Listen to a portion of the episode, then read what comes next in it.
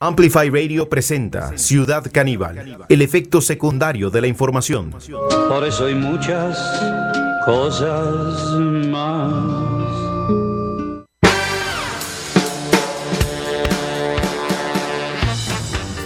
Bueno, bienvenidas y bienvenidos a este encuentro con la actualidad. Hoy jueves, inicio de semana. Ortuño, le doy la bienvenida a usted y por supuesto a la audiencia que se va...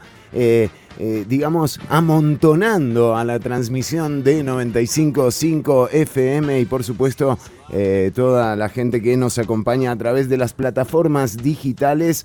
Eh, comenzamos así con este recorrido que hoy nos llevará desde el cannabis, pasando por el marchamo. cannabis, yo le digo, el tema del cannabis en este programa es muy recurrente, Ortuño. me está empezando ya a preocupar. Sí, es un temita. Y vos viste la carita de la gente de producción. ¿no? Sí, son esos, son los de producción, ¿verdad? Sí. Unos ojos, uno llega a ese departamento, están todos con los ojos rojos y uno dice, mirá, las computadoras, pero ahora veo que... Sí, no me extraño nada. Impresionante, impresionante. Pero bueno, sí. yo, la producción lo pide, Así está, aquí estamos para eso, para rendir cuenta justamente, Ortuño, y además en un mes muy especial en Ciudad Caníbal, ya lo hemos eh, anunciado varias veces, ¿no? Eh, octubre, sobre todo para usted, Ortuño. Sí, exactamente, octubre eh, es alienígena. El mes alienígena. El mes alienígena, y como es el mes alienígena, hoy vamos a hablar de Halloween. ¿Cómo? Pero bueno, está bien. Sí, sí. O sea. Eh, todo tiene que ver, Chironi. Todo está conectado, ¿eh? Todo está conectado, todo está conectado. Sí, a mí me dijeron hoy que tenga, eh, que le preste mucha atención al trabajo eh, que se hizo para la transmisión audiovisual y por supuesto también para la que es, para la gente que solamente nos está escuchando, pero es que parece que justamente hoy tenemos evidencia de que todo se conecta ya eh, a fin de año. Usted vio el ambiente navideño que hay eh, en el programa, ¿no? O sea, cómo empezamos. Eh. Estamos decorando ya. Sí, bueno, en casa, siempre. Ya a esta altura, tenemos el pasito hecho, todo. ¿Todo? ¡Qué lindo! está todo completo. Sí. Ya lo cuarto entero para el pasito. ¿Un cuarto usan para el pasito? ¿Pero qué? ¿Hay alguien que se queda sin habitación? Porque usted... Sí, sí, sí, sí. Sacan a uno... ¿Y sacamos a uno. ¿Y pero qué, cómo deciden a eh, quién se queda así? ¿Y cuánto tiempo?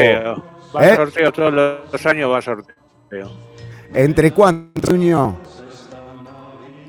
Trece. Somos, somos trece en casa. Somos trece y Qué lindo para, para época uno sorteo se va. Qué lindo. A la casa de la nona. Ah, directamente lo, es prácticamente como que lo, lo, exilian. Sí, bueno, es, esa es casi como una tradición. Al principio molestaba un poco, es como... Ya se van acostumbrando. Estábamos todos contentos, ya es como un juego, ¿no? Sí, sí, sí. Bueno, muy bien. Eh, y justamente van llegando, ¿no? Y este ambiente eh, navideño nos hace reconocer varios eh, aspectos. Bueno, bien lo comentábamos, esta semana se, se, aprobó en primer debate el proyecto de cannabis medicinal, Ortuño, así que también para decorar el arbolito, ¿verdad? de Navidad, bueno, podemos innovar colgarle otras, ¿no? ¿Por qué siempre la bola? Se puede. Sí. ¿No? Tienes razón, podemos. Ya podemos empezar a jugar con ese tipo de cosas. O por ejemplo, decorar eh, una planta y, eh, que, el ritual sea no quemarla al final, pero armar, no sé, digo, se me ocurren cosas, ¿no? Con la aprobación de este proyecto y los arbolitos de Navidad. Sí, ya me di cuenta. Todo está conectado, Ortuño. ¿Ve lo que le digo?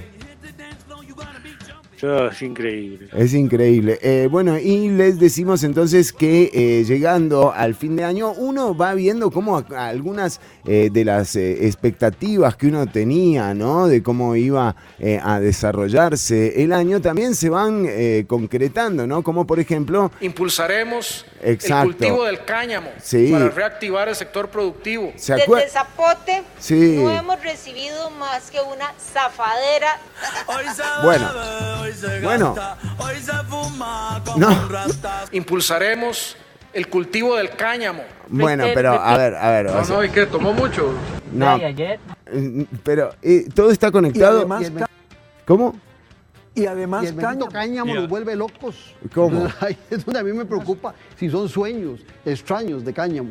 Uh, bueno, pero yo no sé. ¿Se Solo Dios sabe eso. Y yo no soy Dios. No, yo tampoco. Pero eh, ¿se acuerda, Ortuño, todo lo que se especulaba, no? Ahora uno ve eh, el pasado de forma diferente, ¿no? Como con otra persona.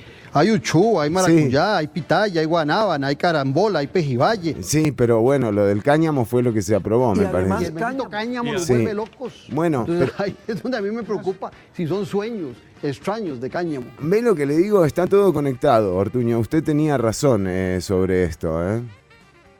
Muchas gracias, Gironi. Me encanta cuando me la da razón. ¿Me la da razón? Así, a veces hablo así. bueno, muy bien, como, como Yoda. ¿eh? Como Yoda.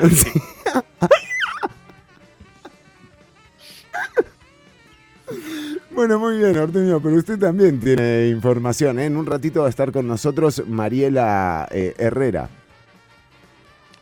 Esa es la información, sí. Eso es lo que tenemos. No, bueno, pero no, Ortuño, no, no sea humilde con la información sensible que usted maneja, ¿eh? de todo, del acontecer mundial, internacional. Bueno, ya nos ha sorprendido, estoy esperando en, estos días me imagino que habrá alguna, algún pronóstico para los Oscars, ¿no? Porque ya se acerca eh, fin de año, ya viene el Chinam, Ortuño, o sea, ya la gente se empieza a distraer, nosotros nos tenemos que adelantar a esto, ¿eh? Ya los Oscars. ¿Cómo? Con ese montón de calzoncillos miados. ¡Qué asco me da! Estoy indignado. Ya es hora que paremos este desmadre. Bueno, dice, eh, así que vamos con la información, porque cuando me hablan así, Ortuño. Tengo una información deportiva, Chironi, que me llamó mucho la atención. A mí las noticias me llaman mucho la atención. Mire usted. Así es. ¿Todas? Esto es la carrera... ¿Cómo? ¿Todas las noticias eh, le llaman la atención? Le llaman la atención, no. Eh, solo eh, eh, comento las que me llaman la atención. Ah, comenta las que le llaman. Es una, claro, es una agenda subjetiva, digamos, de la información.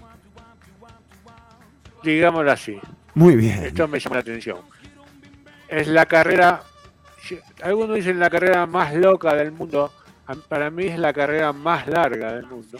Ajá se, corren 5.000 kilómetros en 43 días en torno a un edificio de Nueva York, Opa.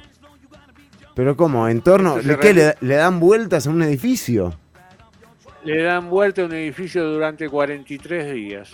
¡No! ¿Pero cómo? ¿Dejan surco ahí?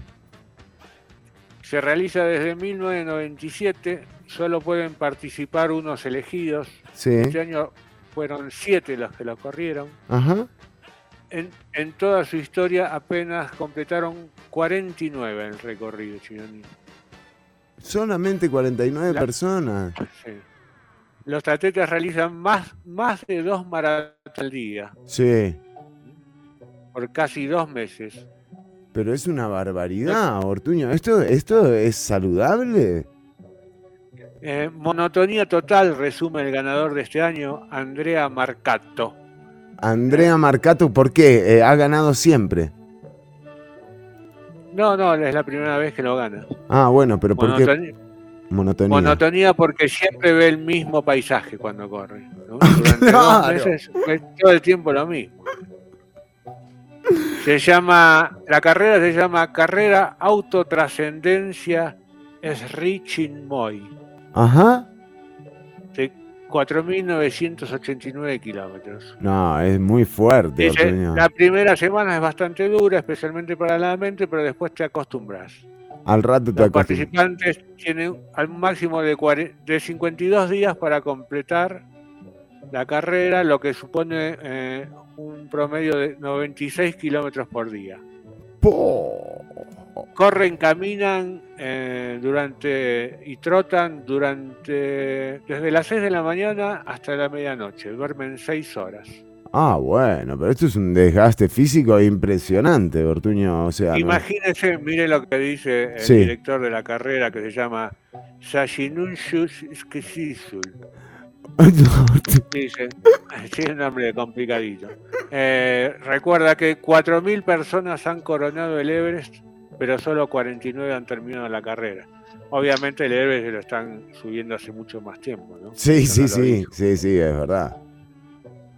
Eh, llegan a gastar hasta 20 pares de tenis en la carrera. pero eso es una barbaridad. ¿Y cómo se inscribe uno ahí, Ortuño? Además hay que tener mucho tiempo para esto. O sea, son prácticamente... dos meses. Dos meses, pero y, pero y además el entrenamiento hasta llegar ahí. O sea, ¿cuál... Eh, bueno, sí, salí, a correr, me pongo así a correr un par de días. Forrest Gump. Pero, pero te llaman eh, por invitación, es por invitación. Tienes que haber ah. corrido ultramaratones. Tenés que ser ultramaratonista. Bueno, bueno, muy bien. Eh, eh, ¿Esto ocurre en qué fecha, Ortuño? A ver si la gente... Se, porque está, se está corriendo en este momento. Sí. Empezó el, el 5 de septiembre. Ajá. Tiene 52 días. El que ganó ya, ya ganó. Sí. En 49, obviamente. Pero, hay, gente que todavía está corriendo. Todavía siguen corriendo, Ortuño. No, es impresionante. ¿eh? Bueno, muy bien. Eh, también le damos la bienvenida a Mariela Herrera, que ya nos acompaña. Eh, por suerte, hoy nos acompaña Mariela Herrera, que les digo, ha sido difícil encontrarnos con Mariela Herrera. Ayer, de hecho... Eh, la vieron vagando por San José, preguntando por sus compañeros de trabajo y nadie sabía responderle. Mari, bienvenida a Ciudad Caníbal. Nadie supo responderme, o sea, esa es la cosa, digamos. Se supone, a, mí, me dijeron, sí, sí, la próxima semana a las 5 Reunión. de la tarde. A las 5 de la tarde, sí, sí. ¿Qué es? No, y con el... Y yo tenía esa idea, entonces yo sí, ¿verdad? Contentísima, y con o sea, estaba, estaba todo bien, estaba todo listo, ¿eh? Pero no. Tenemos un problemita con la señal de Mari, pero lo vamos a resolver en un, en un segundito. Eh, nos dice Carlos, eh, Ortuño ya empezó con el tratamiento de cannabis eh, que se ve todo borroso ahí. Ortuño, no sé. Se sigue viendo borroso. Hoy le vinieron a limpiar. Hoy le vinieron a limpiar la cámara y sigue mal, Ortuño. Qué impresionante. Sí, sí parecen algas. Sí. Es un hongo, es un hongo que se crea acá. Sobre todo en esta época.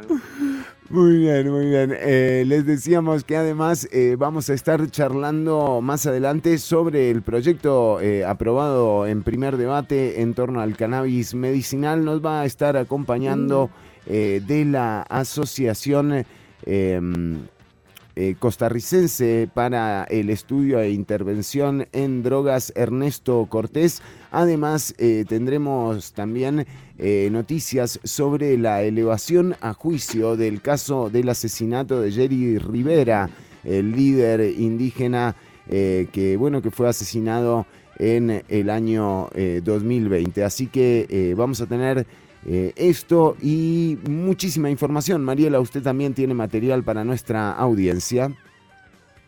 Por supuesto. Voy a hablarles un poquito acerca de un estudio reciente de la Universidad de Costa Rica, acerca de las capacidades que podría tener el Juanilama para este, luchar contra el cáncer. Podría ser una aliada en la lucha contra el cáncer. Entonces les voy a hablar un poquito acerca de eso y que, sí, o sea, ha resultado ser más medicinal de lo creído originalmente. bueno. Eso es súper emocionante y me alegra, me alegra si poder hablar con ustedes el día de hoy, aunque no sea en persona, porque de ahí ha habido contratiempos. Qué duro, eh, qué duro ha sido concretar eh, una reunión de este equipo que no sea eh, virtual. Eh, pero aquí estamos, tenemos todavía muchísimo programa por delante. Son la una con 18 minutos. Estás escuchando 95.5 FM Amplify Radio, la voz de una generación. Ortuño, mes de Halloween, se viene la fiesta de los cuchillos, además, así que toda la gente eh, atenta porque tenemos data este sábado 30 de octubre en el Club Pepper en Zapote, en San José, con capacidad obviamente limitada estará la fiesta más famosa de Halloween. ¿Se acuerda, Ortuño, de la primera fiesta de Halloween de los cuchillos? Me acuerdo muy bien, Chironi. ¿Lo vieron a ustedes? O sea... Por eso, en realidad no me acuerdo. Por eso le digo, o sea... ¿Usted se acuerda? Porque le... ¿Estás seguro que estuve, Usted estuvo ahí, la gente cuenta cosas, Ortuño sigue siendo una leyenda. habla porque habla, Chironi. 13 años de monstronautas atómica, eh, de la era atómica, los cuchillos eh, van a estar eh, tocando concursos galácticos, mejor disfraz, sorpresas, premios y muchos más. stands con productos además y con invitado va a estar Danny Boy. Qué bien, ¿eh? No, un lujo. Eh, sábado 30 de octubre, la preventa del evento está a 7.500 pesos colones la entrada y el día del evento estará 10 rojos. El inicio es a las 4 de la tarde eh, para reservaciones eh, de burbujas correspondientes. Eh, podés llamar al 84673958 Los Cuchillos en vivo. Y hoy tenemos contenido de Halloween, Ortuño. Por eso, vamos, por eso fuimos con mención eh, de una. Así es, Chironi. Hoy, yo no soporto esos programas que hablan todo el. ¿viste? Viene Halloween y hablan de Halloween. Viene, Viene Navidad. Estoy totalmente de acuerdo con eso, que yo no soy parte Sí, sí. Pero bueno, nosotros vamos a hablar un poquito de Halloween. Sí. Eh, Yo te voy a contar 10 años. 13, bueno, de las tres, dice 13 emocionantes cosas que no sabía sobre Halloween. Ah, bueno. Pero en realidad no son 13, hay muchas que ya las sabes, entonces no voy a contar las 13. Ah, bueno, y cuánto más, eh, bueno, está bien, eh, ¿le parece? Entonces abordamos este Yo tema. Creo que voy a contar como seis o siete. Bueno, está bien, si nos da el tiempo, Ortuño, por supuesto, ¿no? Bueno, entonces voy a empezar por eh, la más interesante porque tiene que ver con también con el cultivo de cannabis. Bueno, en el bloque que viene, ¿le parece? En el bloque que viene me parece. Muy bien, ya venimos con más Ciudad Caníbal. Eh, una noticia que, nos ha conmovido eh, tiene que ver con el fallecimiento del cantautor, investigador, historiador eh, Dionisio Cabal. ha conmovido a todo el sector cultural. realmente Dionisio me, hizo pensar muchísimo en estos eh, ayer y bueno, ya había noticias de su estado eh, de salud frágil. Em, y, bueno, y uno reflexionaba ¿no? sobre lo que ha sido eh, la relevancia y la trascendencia de Dionisio Cabal para el sector de la cultura, para la música costarricense y, eh, para, y para las artistas y los artistas también emergentes a quienes eh, generosamente eh, Dionisio los incluyó siempre en su relato, en su investigación y, de esa forma los incorporó también a, a esta historia que todavía tiene mucho más por enriquecerse de lo que es la música costarricense. Em, hoy nos vamos, hoy tenemos una música espectacular, quédense porque realmente, y no, no, no se queden solamente con la transmisión eh, de, audiovisual en las redes, sintonicen 95.5 FM o alguno de los eh, enlaces que están en el estamos en redes, estamos en, estamos en Spotify. Exacto, exacto. Pueden eh, sintonizar cualquiera de, los medios porque hoy tenemos una música súper especial y queremos abrir alejándonos un poco de, lo que ha sido eh, tradicionalmente la programación musical de Ciudad Caníbal y por supuesto también de Amplify para cederle este espacio tan merecido a a alguien como Dionisio Cabal, ¿verdad? Eh, y aquí lo vamos a escuchar junto a, Carlos Monge y también a Saray, a, Carlos Monge, a Luis Ruiz y a Zaira, y a Zaira Marín, que hicieron un concierto en este año, de hecho, Em, y es, es lindísimo eh, escuchar, eh, escuchar esto, escuchar la generosidad de un artista eh, con, con otros artistas. Escuchemos a Dionisio Cabal, que ayer nos dejó un poquito más solos.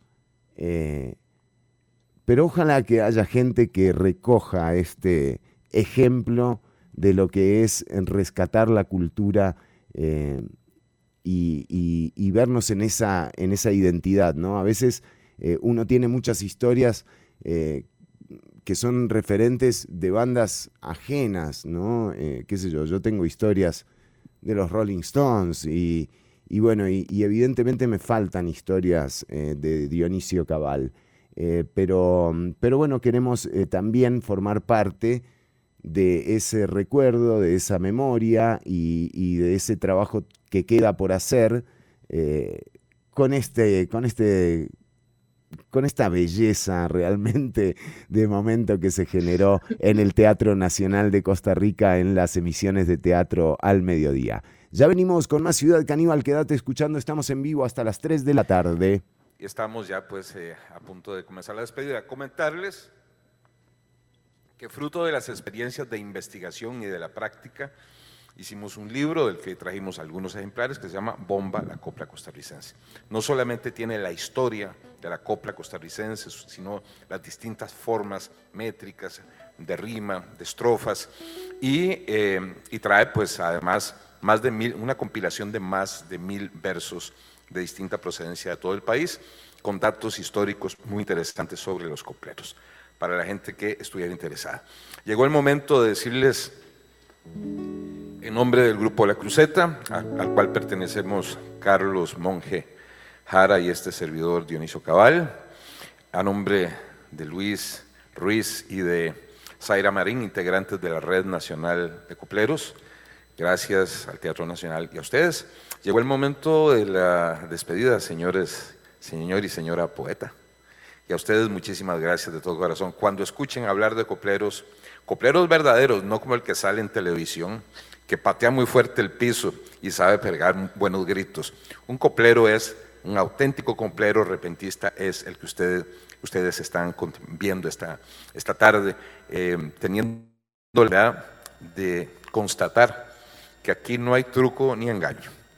Estos son copleros verdaderos que legitiman una tradición que se estaba perdiendo, que se ha venido recuperando gracias al esfuerzo de esta Red Nacional de Copleros, que es autónoma, que no tiene apoyo de ninguna entidad ni privada ni pública, pero que responde al, al imperativo de nuestro ancestro nacional. Defendamos la cultura nacional, difundamos la cultura nacional, apoyemos la cultura popular costarricense.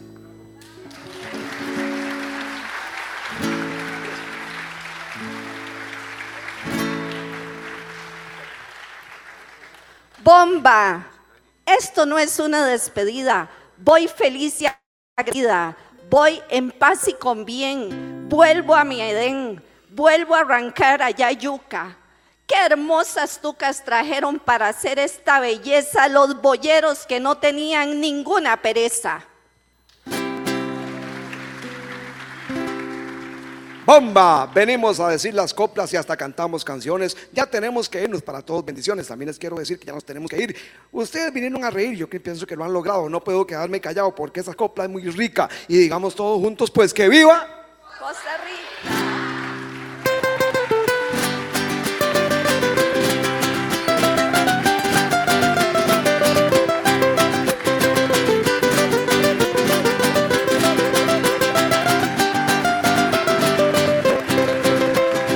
Sabrá arroz del maíz cuando la culeca es gorda. La mujer que es muda y sorda tiene perdido el derecho. La mujer que es muda y sorda tiene perdido el derecho. Buenas tardes, muchísimas gracias. Que vayan con bien para sus casas, para sus trabajos, para sus labores. Aquí vibró Costa Rica, la verdadera Costa Rica, la profunda, la popular. Muchas gracias. Y le digo así, la puerta, ¿y qué pasó? Si no hace algo bueno, por lo menos no haga algo malo.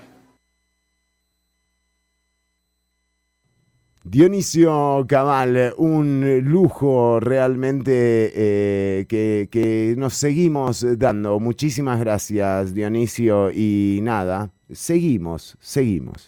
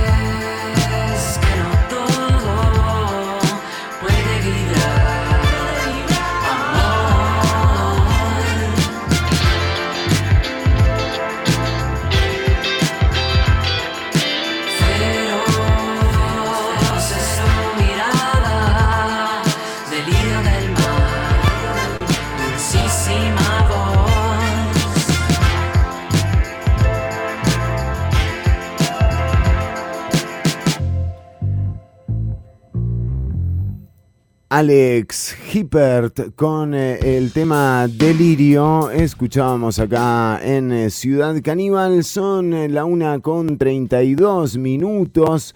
Y atención porque lo venimos anunciando. Es el mes alienígena en Ciudad Caníbal. Ortuño, a mí me preocupa muchísimo. ¿Qué es esto? Uy, siempre Ve, ve lo que le digo, el tema del cannabis. Ahora tenemos en pantalla el eh, texto del proyecto del expediente 21.388, eh, la eh, ley del cannabis para uso medicinal y terapéutico, pero esto lo vamos a tocar más adelante en Ciudad Caníbal. Ortuño, decíamos, estamos en el mes alienígena en Ciudad Caníbal.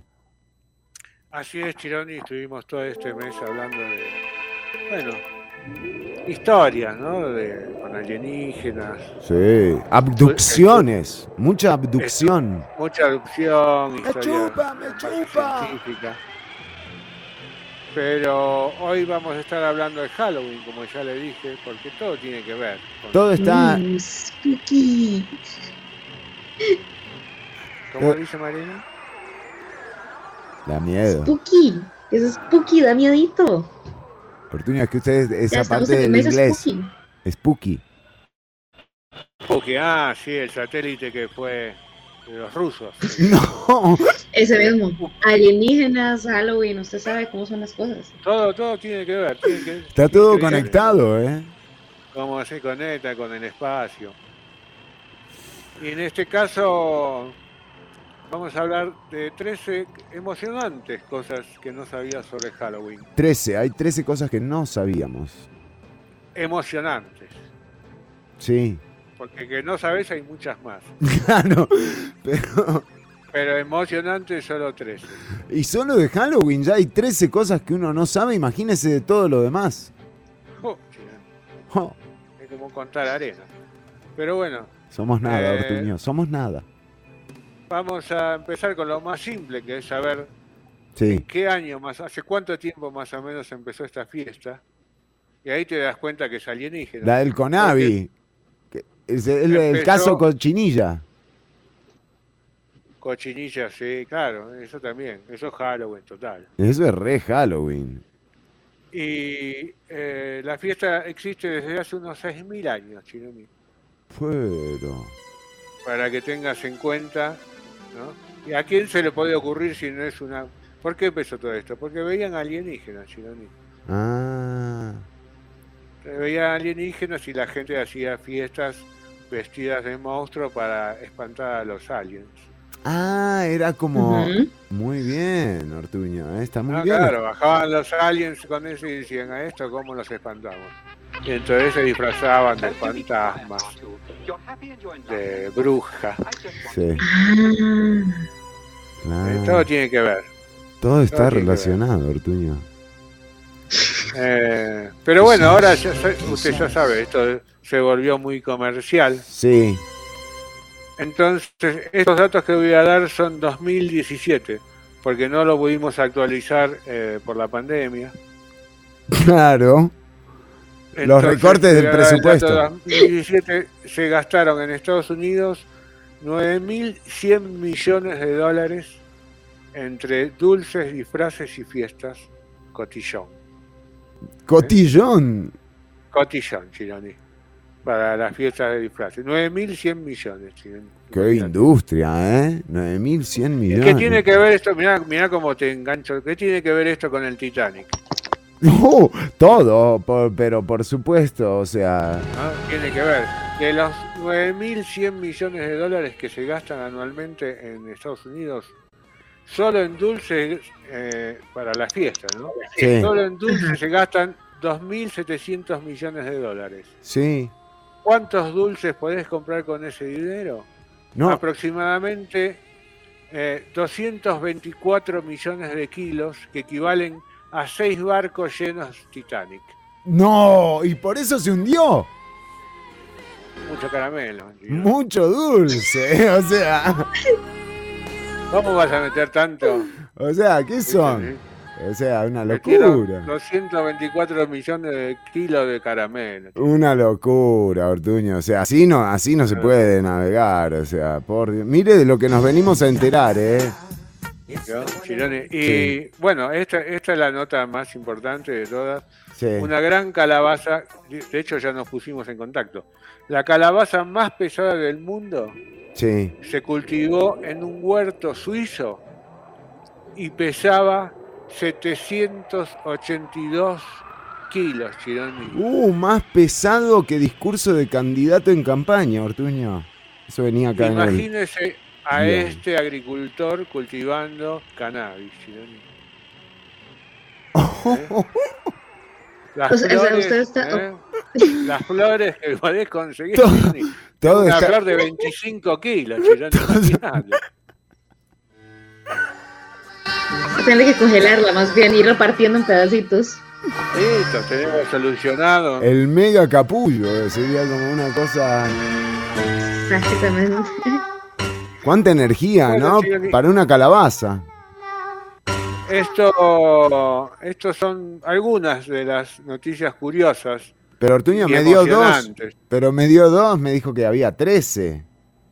Ah, bueno, si quieres, no, porque me estaba apurando con el tiempo, dije, por ahí no tengo tiempo. No, ¿cómo no? Sí, sí, sí. cuando, eh, cuando, cuando no tiene tiempo es cuando se explaya. dulces, por ejemplo. Recorta.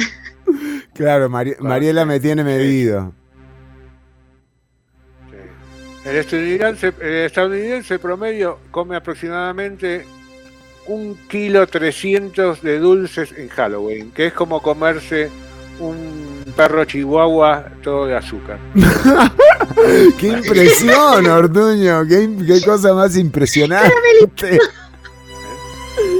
O sea, ¿bañado en azúcar o, o, no, todo azúcar, puro azúcar. Todo, el, el cuerpecito. Ah, ya, ok, ok. Sí, eso era un poco... Yo lo pensé más oscuro de lo que resultó. Claro, yo me imaginé como que te lo te lo hacían como en la Pops, que te lo ponen, ¿no? Eh, que te lo sumergen en azúcar y te dan el perro así para que vos te lo comas.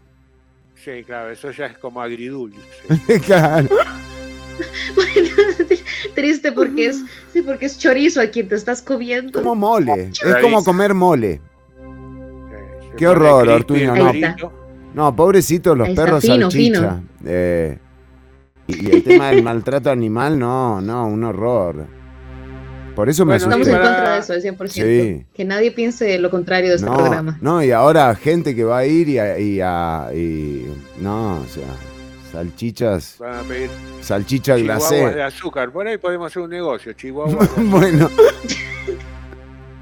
Eh, tengo algunas eh, manualidades que podés hacer con tu sobrino, con tu hijo. Ajá. Para festejar eh, Halloween. Puedo darte alguna. Tengo 25. Bueno, eh, hagamos, digamos, un resumen de las más, de las top. Tengo una que nosotros es la que más usamos en casa, que de hecho venimos, nosotros guardamos los huesos del pollo. Sí. ¿no? Bien secos al sol, sí. con lavandina para que queden bien. Pero que, que comen pollo, cuando comen pollo que la semana, la semana antes, o sea. No es Tratamos de tener varias porque es para hacer, hacemos eh, muffins. ¿Cómo? ¿Qué? entonces al muffin cuando está, ya le, clavamos los huesos. ¿Y qué? Muffin quedan los huesitos para afuera y, es un detalle de Halloween. Claro, viene decorado.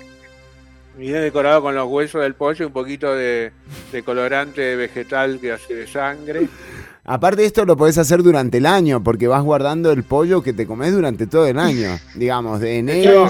porque uno, nosotros para Halloween hacemos alrededor de 60, 70 muffins de Halloween. ¿Y qué? ¿Y los reparten en el barrio?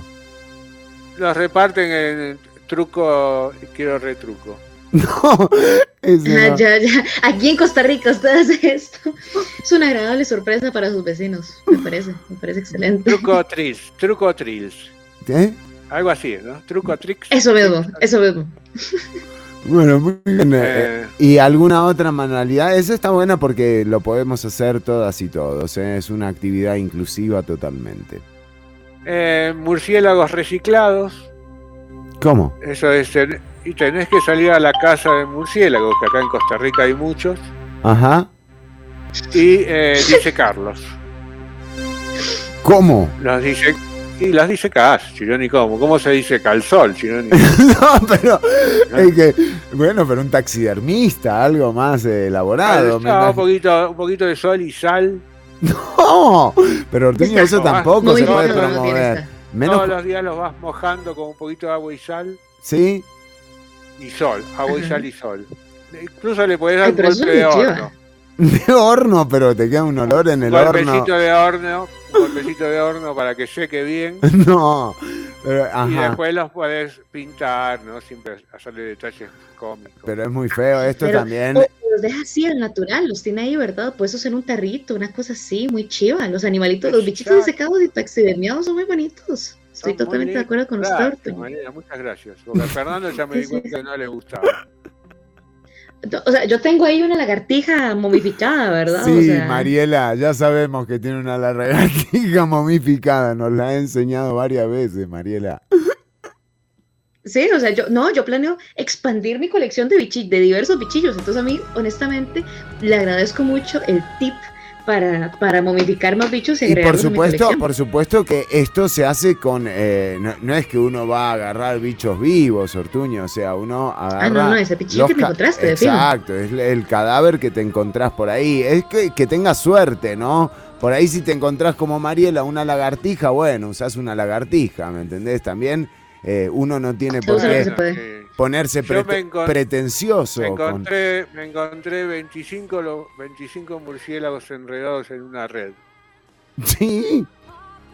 Como, como, de, como los ¿qué tan, qué tan muertos estaban? Porque eso, eso suena, eso no suena como lo que hacen para hacer conteos los biólogos. No, Ortuña, por favor, nos vamos a meter en un problema con esto. O sea, realmente les pido bueno, que por favor. está bien, dejémoslo. No hagas. Al final no lo hagas. no lo hagas esto no, exactamente. No dije nada, perdón, está bien. Es, es Halloween. Halloween te permite. Era un truco, ¿eh? Claro, es Halloween. hacer chihuahua con azúcar.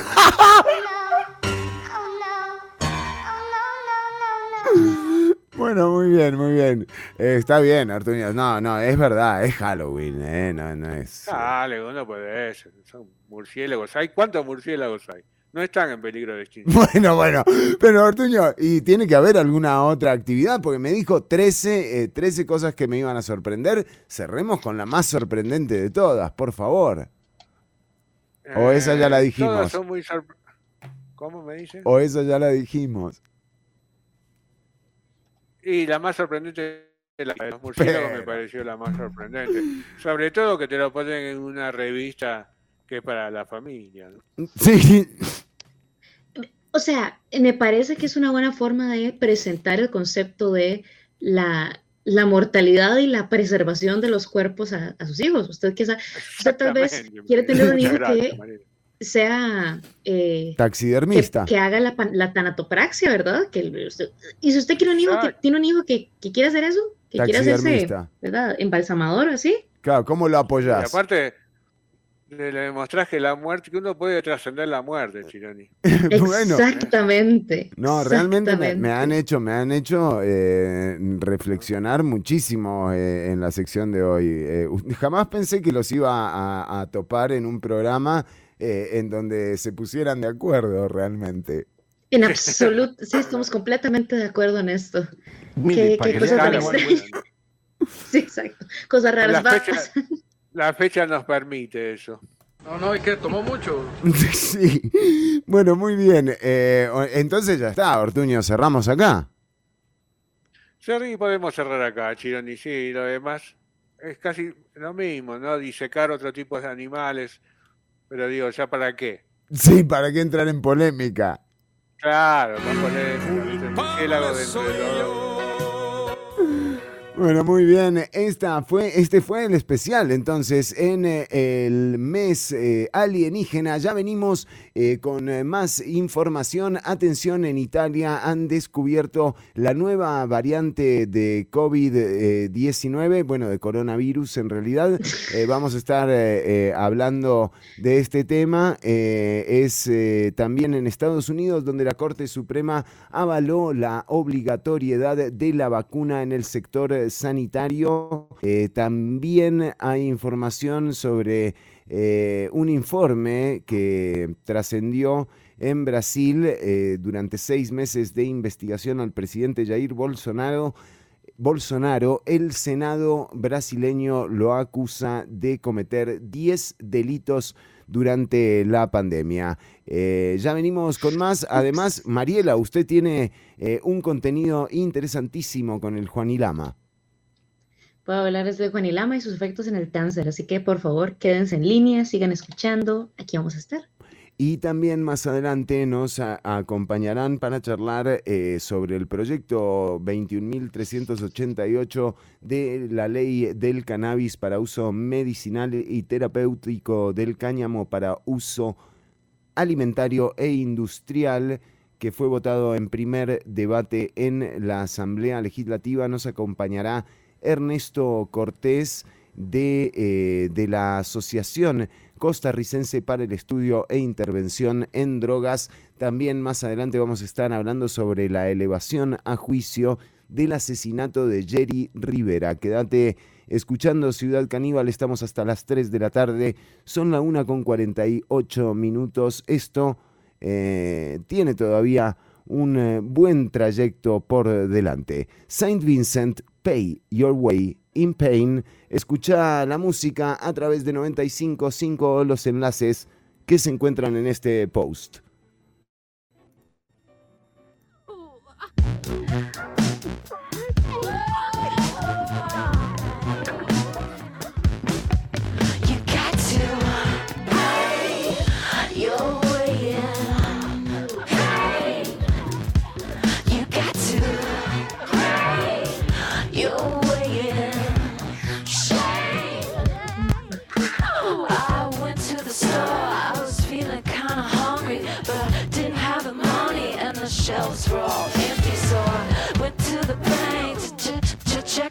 My checking. The man looked at my face, said, We don't have a record.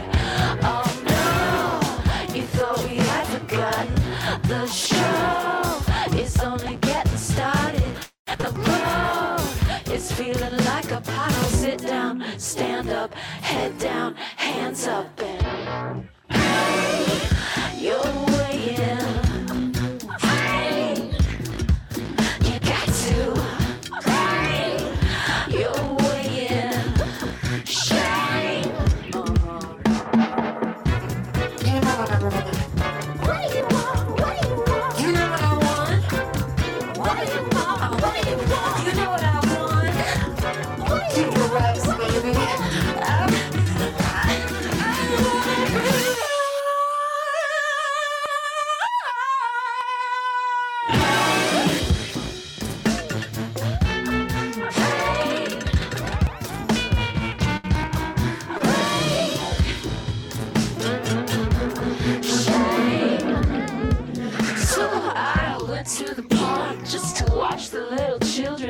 mothers saw my heels and they said I wasn't welcome. So I, I went back home. I was feeling kinda queasy, but all the locks were changed. My baby wouldn't see me.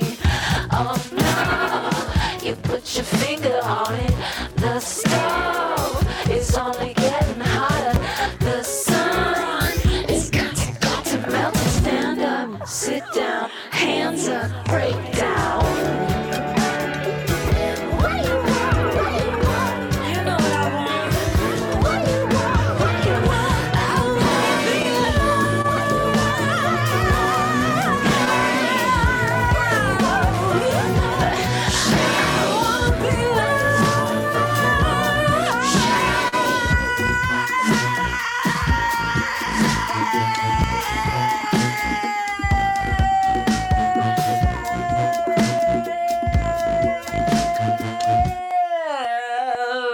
Secundario de la información.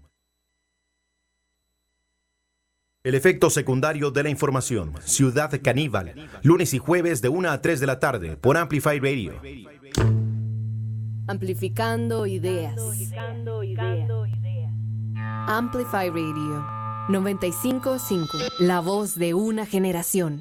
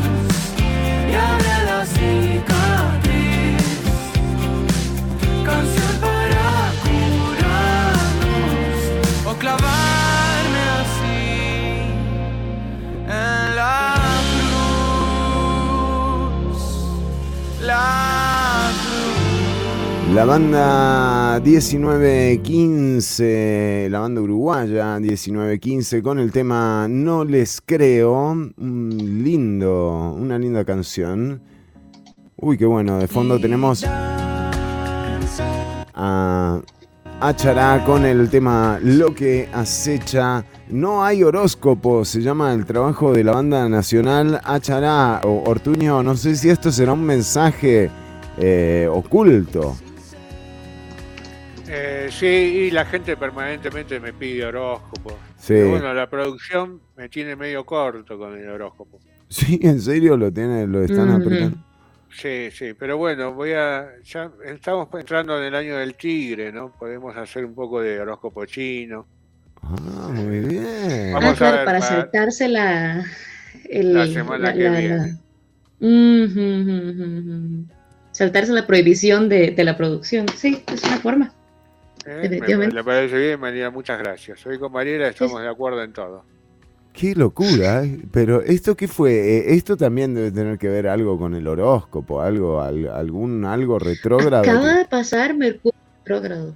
Exactamente. Que indica un periodo de, cambios. Entonces, fue bastante bravo. ¿eh? Estuvo bravo el retrógrado. Sí, sí. Por eso ya terminó. ¿Terminó? Sí, y bueno, sí, sí. Y tal vez un cambio fue que ahora Arturo y yo nos vamos a llevar un poquito mejor. ¿Quién lo diría? Bueno, no. No, muy bien, pero terminó entonces, y sí, sí, eh, o sea, si, si termina, eh, claro, se fue, se fue lo malo, se fue lo malo. Y usted me dice a mí, Juan Diego se va a lanzar, mirala. No, bueno. Bueno, un lindo mensaje ¿eh? para empezar eh, con eh, las noticias del día de hoy, algunas de las más relevantes en el ámbito internacional tienen que ver con el hallazgo de la nueva cepa de coronavirus que está anunciando Italia. De hecho, esto fue anunciado ayer. Eh, se detectó la nueva variante, se llama AI. AI. AI.4.2 eh, está en el Reino Unido y en Israel. Esta nueva variante del coronavirus, eh, AI 4.2, fue detectada o descubierta también en el Reino Unido y este caso también que se registró en Israel. Solo nueve casos entre septiembre y octubre, según informa el diario Il Messaggero. Eh, qué bien, ¿no? ¿Se tiene alguna idea acerca de qué tan contagiosa es o qué tan peligrosa podría ser esta nueva cepa? Bueno, no sé qué tan pero Il Messaggero. Il Messaggero. Eh. E questa notizia no sé, me gusta, ¿no? Como suena el italiano, pero bueno, no nos vamos a desviar. Eh, de hecho, sí, Mariela Herrera, es muy interesante su pregunta porque... Eh, eh, y la respuesta, más que nada, es lo interesante. Los científicos han eh, indicado que la variante AI 4.2 es entre 10 eh, y 15% más contagiosa que la variante Delta y la particularidad consiste en dos mutaciones, eh, la A222V y la Y145H, presentes en la proteína de Spike que el coronavirus utiliza para atacar las células. Esto eh, surge de unos eh, datos provenientes del Centro de Investigación Senge, Biotecnologías eh, de Nápoles. bueno, nada, eh, es ah, una... Eso, eso, eso, es exactamente lo opuesto de lo que yo deseaba escuchar, pero bueno. Claro, claro. Una pregunta, una pregunta. Eh, ¿Las vacunas sirven para esta variante? Qué buena pregunta. Qué buena pregunta, eh, qué buena pregunta, eh, Ortuño. Me encanta que el mismo dice, qué buena pregunta. qué buena pregunta. Eh, y eh, bueno, en realidad no hay una información eh, científica que pueda responder a esto. Lo cierto es que si la variación está en la proteína Spike, justamente es la proteína que emula la vacuna cuando, cuando te la ponen, ¿no? Esa es, eso es lo que identifica. Es que también son muy poquitas personas, ¿verdad? Son como nueve personas. Sí, nueve casos, nueve casos, correcto, correcto. Sí, sí, sí, sí. Muy, una muestra muy pequeñita. Muy pequeña. Y bueno, vamos a ver. Sí, sí, hay que eh, ser pacientes. Yo creo que eh, más que pacientes, esa no es la... No era lo que quería decir. Eh, hay, que, hay que ser cautelosos en términos de... Sí, sí, sí. Eh, de, lo que, de lo que viene y de las cifras que estamos viendo en los últimos días, unas cifras, unas cifras que eh, marcan un descenso eh, claro, evidente de contagios, pero que hay otras cifras también en medio de este descenso de contagios y de descenso de la tasa de reproducción del virus que tiene que ver con gente que también ha sido internada eh, con el esquema completo de vacunas, ¿no? Estamos hablando de que hay eh, un casi 39% de las personas internadas eh, que tienen esquema de vacunación. Em, esto no es algo que sorprenda, las vacunas se anunciaron con un efecto que es el que estamos viendo, o sea, lo que previenen es de la gravedad eh, de la enfermedad y eh, lo que intentan eh, salvar es justamente cantidad de personas internadas o que requieran atención hospitalaria. bueno, tomando en cuenta que es solo el 39%, que es una cifra grande, em, todavía no es la mayoría de casos. Entonces, las vacunas, según los hechos, siguen, siguen funcionando tal cual se lo pronosticó, digamos. Eso es un alivio.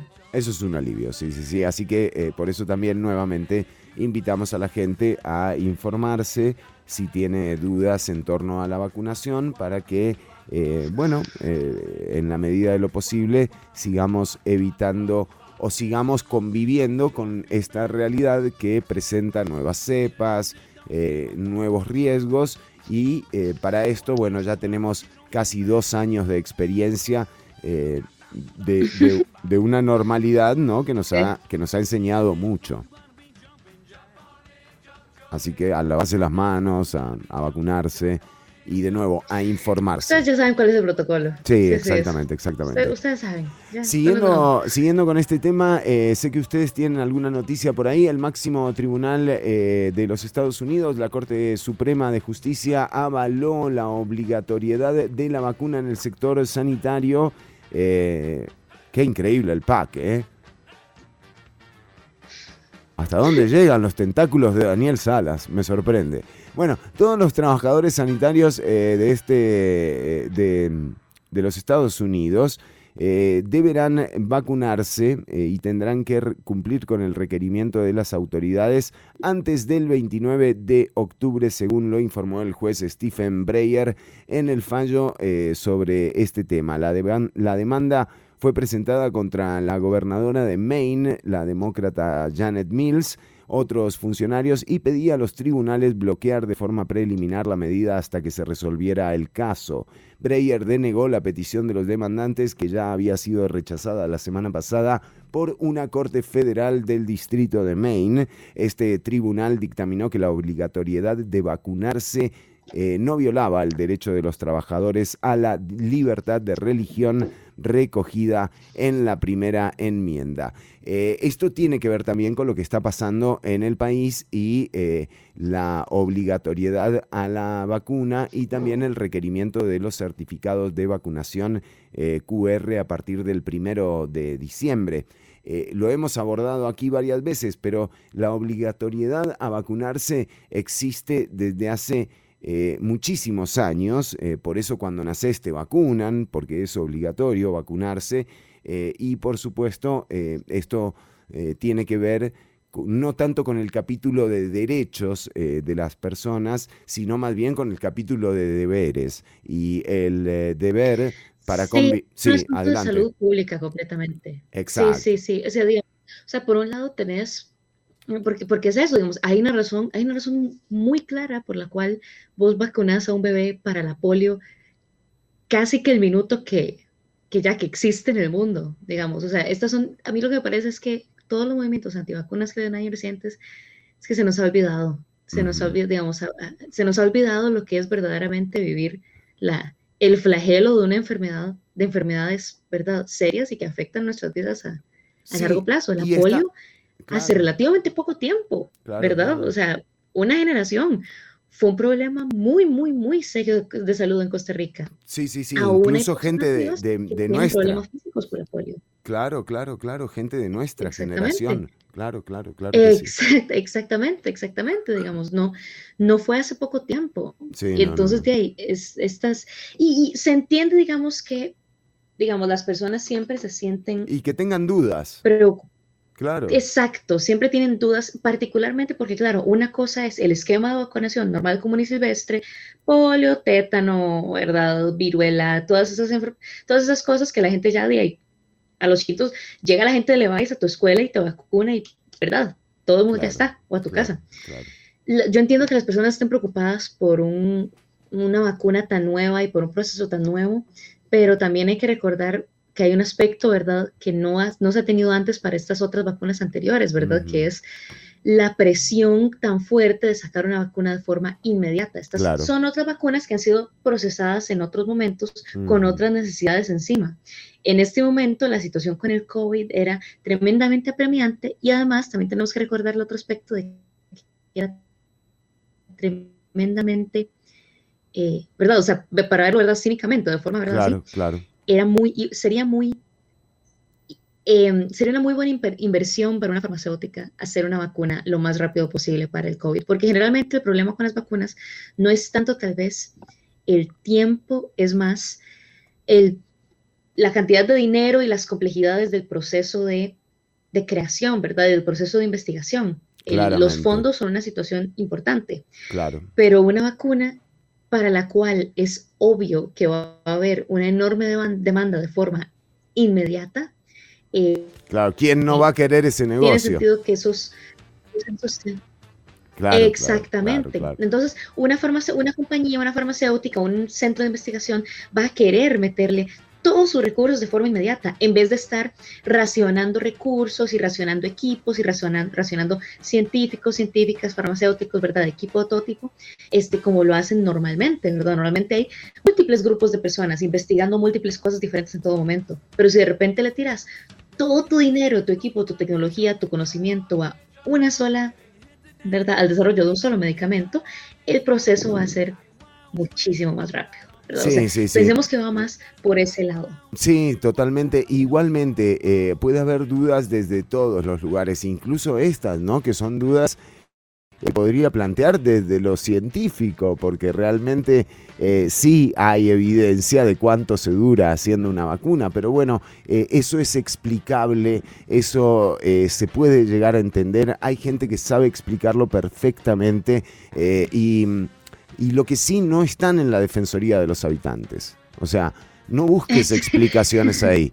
No explicaciones ahí. O sea, buscalas eh, en funcionarias y funcionarios eh, que estén vacunando, en eh, información veraz. y cuando decimos esto, es que si, si creíste en alguna de la, en, alguna de sí, sí. Sí, que estén interesadas en educación, que hay muchas. Y no, y no podemos tampoco señalar a quienes eh, hayan creído, por ejemplo, algún mensaje como eh, el del caso del número de la bestia o del chip o de otras circunstancias eh, que te pueden convencer, viste, también. O sea, no, no hay problema por eso. pero creo que también pasado el tiempo eh, se han caído esas teorías y esas ideas conspiratorias y ahora solo lo que queda es una especie de resabio de discusión entre vacunas y antivacunas que se está queriendo aprovechar para, para los tiempos electorales. Esto sí que es una trampa en la que invitamos a no caer a la gente. de nuevo, si tenés dudas, eh, si no querés vacunarte por lo que sea, eh, averigua, informate. Eh, esto tiene que ver más con, con la página de deberes y no con la página de derechos que tenemos las personas individualmente. No es el bienestar del individuo, el bienestar del... Y es que esa es la cosa, ¿verdad? El, el bien del colectivo Exacto. siempre va a estar por encima del bien del individuo. Claro. O sea, lo que queremos es que la mayor personas estén sanas posibles, ¿verdad? Y tampoco... Y recordemos que... Y no discriminar, no, no, discriminar. Las vacunas. Claro, claro, claro, claro. Cualquier medicamento, cualquier procedimiento así, tiene un pequeño riesgo de no Sí, sí, sí. El riesgo va más por, como por, no sé, un efecto secundario o algo de ese tipo. Claro. Pero, y por el bien del colectivo, nos apañamos con ese riesgo que es ínfimo. O sea, recordemos que el riesgo de que usted tenga algún problema con, una vacuna es de punto cero algo por ciento. El riesgo de que usted tenga complicaciones por el COVID es considerablemente más alto, Claramente, claramente. Entonces, ¿verdad? Es un juego de probabilidades y yo sé cuáles son las que ganan. Sí, o sea, por, en, por, por unos otros números podemos ver cuáles son las probabilidades con las que queremos jugar en realidad.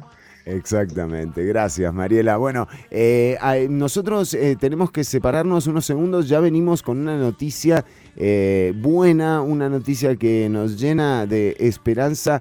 El sospechoso de asesinar a Jerry Rivera por fin enfrentará un proceso eh, a través del cual se determinará si realmente eh, em, es esta persona la responsable del asesinato del eh, líder Jerry Rivera. Justamente vamos a entrar de una con este tema porque la gente de la coordinadora de lucha sur-sur está con nosotros, Gustavo Oriamuno. Gustavo, te damos la bienvenida a Ciudad Caníbal. Decíamos una buena noticia. Eh, que, bueno, que por lo menos eh, le da también un margen a la esperanza de que eh, todos los atropellos, el catálogo de atropellos que tienen los pueblos originarios en su haber por parte del Estado empiecen a ser atendidos. Y tiene que ver con el asesinato de Jerry Rivera. Bienvenido a Ciudad Caníbal, Gustavo Oriamuno.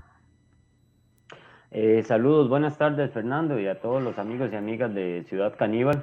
Efectivamente, como, como vos decís, este, bueno, el lunes 18 se dio una audiencia preliminar en el caso por el asesinato de Jerry Rivera Rivera del pueblo Nazoro Grande Terrao.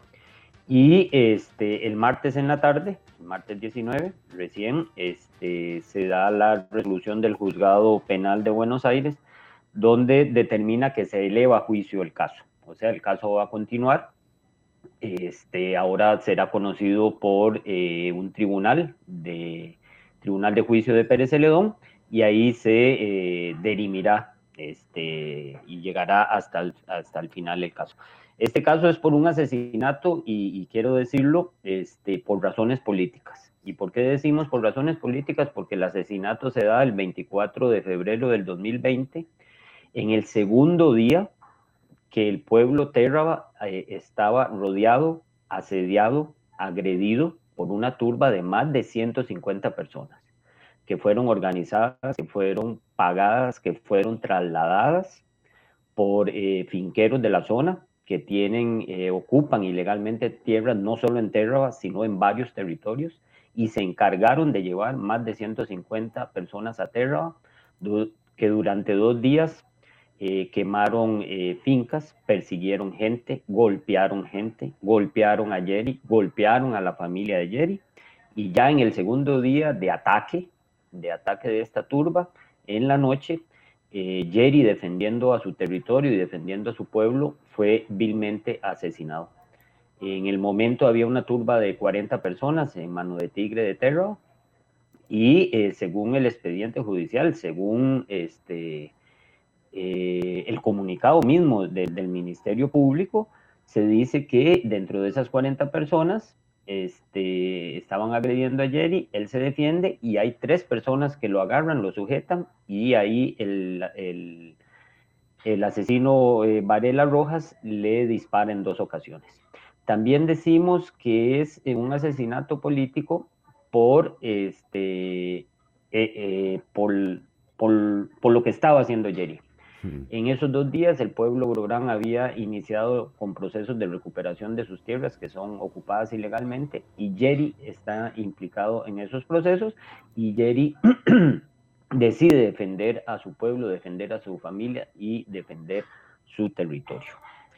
Este, como lo decías eh, muy bien, Fernando, esto es parte desgraciadamente, de una este, amplia gama de agresiones y de violaciones a los derechos humanos de los pueblos originarios en la zona sur que eh, están impunes. Tenemos que recordar que ya vamos para casi tres años, dos años y ocho meses, del asesinato de Sergio Rojas del pueblo Bribri de Salitre, asesinado el 18 de marzo del 2019, un asesinato que se mantiene en la absoluta impunidad Recordémonos que el año eh, anterior la Fiscalía este, eh, solicitó archivar el caso de Sergio Rojas y si no fue por la presión eh, nacional e internacional este, de las organizaciones indígenas de derechos humanos, sociales, este, el caso se hubiese archivado y ahí va el caso a paso de tortuga y ya vamos casi para tres años en la impunidad del caso de Sergio. Y no son los únicos, este, ahí tenemos que recordar que hay 14 personas, hombres y mujeres de pues, los pueblos indígenas de la zona sur que están amenazadas de muerte. Tenemos que recordar que han habido por lo menos seis tentativas de homicidio. Han habido quemas de casas, quemas de cultivos, agresiones con armas eh, blancas, con armas de fuego, etcétera, etcétera. O sea, es una este, escalada de violencia que se ha venido dando contra los pueblos originarios que desgraciadamente este, y por inacción del Estado costarricense, por inacción del Poder Judicial, continúan en la absoluta impunidad. Eh, yo eh, tengo varios años de estar apoyando eh, la lucha por la defensa de los derechos humanos de los pueblos originarios y hasta ahora no conozco un solo caso un solo caso donde una persona agresora contra los pueblos indígenas haya sido condenado o haya sido sancionado. La impunidad es lo que reina en la zona sur del país. Y lo hemos denunciado, creemos que hay intereses políticos, económicos en algunos funcionarios y funcionarias del Poder Judicial de Buenos Aires, de Punta Arenas y de Pérez Celedón, porque la impunidad es lo que hasta ahora eh, se mantiene y es lo que denunciamos. Y este, ante eso hay que decir que quién es el responsable, pues el responsable es el Estado costarricense, en este caso este, el Poder Judicial. Eh, Gustavo Oriamuno de la coordinadora de Lucha Sur-Sur, eh, además eh, de todo esto, que de nuevo es una buena noticia, pero, pero bueno, no del todo, realmente todavía queda muchísimo eh, por hacer y sobre todo eh, que se concluya con eh, la famosa verdad real de los hechos que tanto busca la justicia. veremos si en este caso realmente esto, esto es lo que ocurre. Pero además vale la pena que la gente se entere qué es lo que hace, eh, qué es lo que hacen eh, personas como Jerry, como Sergio, eh, o, como, o como cualquiera de las personas recuperadoras que hay en territorios de pueblos originarios, donde existe legislación de sobra que aclara a quién le pertenecen esas tierras, más allá de los tratos comerciales a los que pudieron llegar las personas que, ostentan títulos o que hayan negociado con eh, eh, personas indígenas que les hayan cedido tierras, no importa, eh, la legislación es clara, estos territorios pertenecen a las personas indígenas. ¿Qué es lo que hacen en estos territorios? Sembrar. O sea, es que están produciendo alimentación. Hoy en el plenario, no en el plenario, perdón, en la Comisión de, Ingreso y Gasto de la Asamblea Legislativa, escuchábamos cómo algunos diputados eh, atacan un eh, programa de abastecimiento institucional eh, como lo es el PAI, a cargo del CNP, y claramente estos programas de abastecimiento institucional encadenados con productoras y productores de pueblos originarios que ya están recibiendo de la tierra el agradecimiento de obtener sus cultivos, eh, puedan encadenarse de alguna manera. Pero no, tenemos... Sí, se pueden lograr verdadera seguridad alimentaria y garantizarla. Exacto, Mari, exacto. Eh, y no, lo que tenemos en el plenario legislativo es gente viendo cómo hacen para que ese presupuesto del programa de abastecimiento institucional pase a manos privadas. O sea, y este es el gran tema. Cada vez que hay un debilitamiento institucional, lo que hay detrás es un par de vivazos que se quieren hacer con esa plata que se le está, en definitiva, destinando a el bienestar eh, de estas productoras y productores eh, que tienen su derecho a la tierra, que tienen el conocimiento necesario eh, para justamente recibir de la tierra ese alimento y que nosotras y nosotros aquí en el Valle Central podamos comer productos elaborados por nuestros agricultores y agricultoras. Así que eh, esto, eh, como dice Ortuño, está todo conectado realmente eh, y tiene muchísimo, muchísimo que ver. Gustavo, una reflexión final tuya para, para quedarnos también con el mensaje de Elides Rivera, la tía de Jerry Rivera.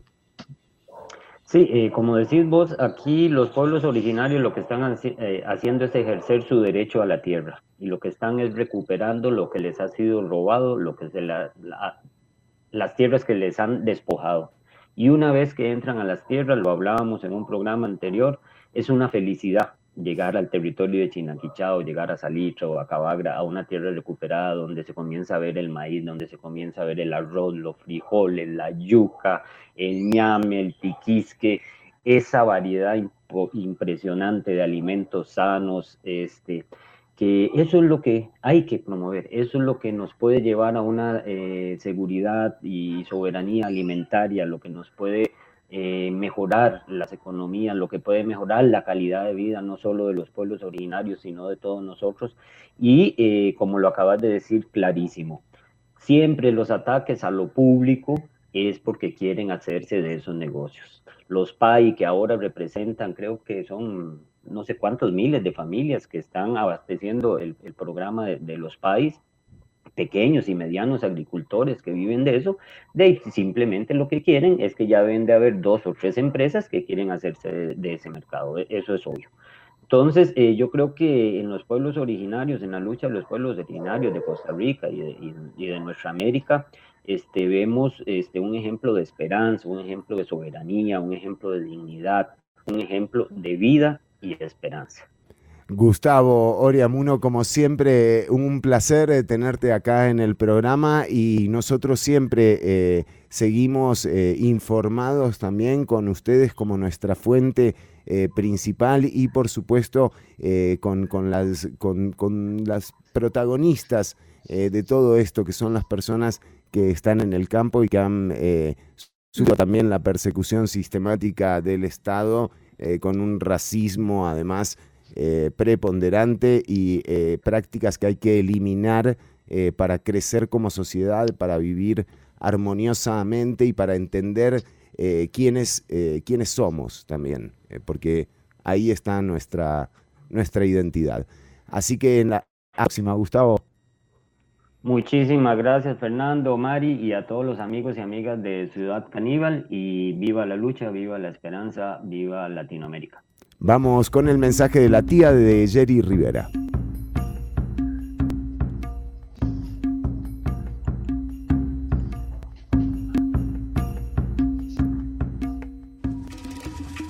Aunque Jerry haya muerto en manos de usurpadores, vamos a seguir resistiendo y vamos a construir la autonomía del pueblo lorano.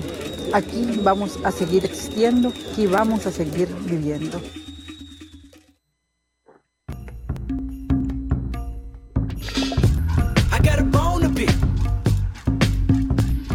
True monkey mouth motherfucker sitting in my throne again.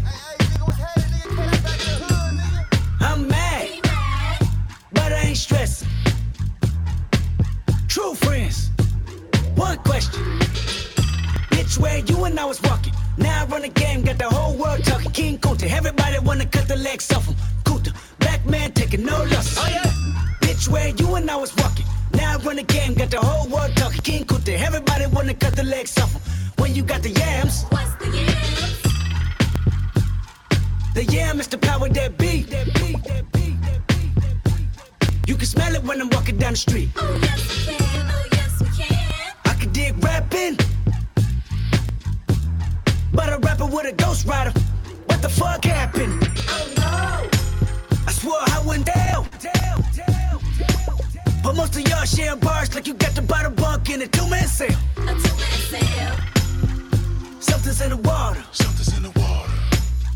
If I got a brown nose for some gold, then I'd rather be a bum than a motherfucking bum. Oh yeah.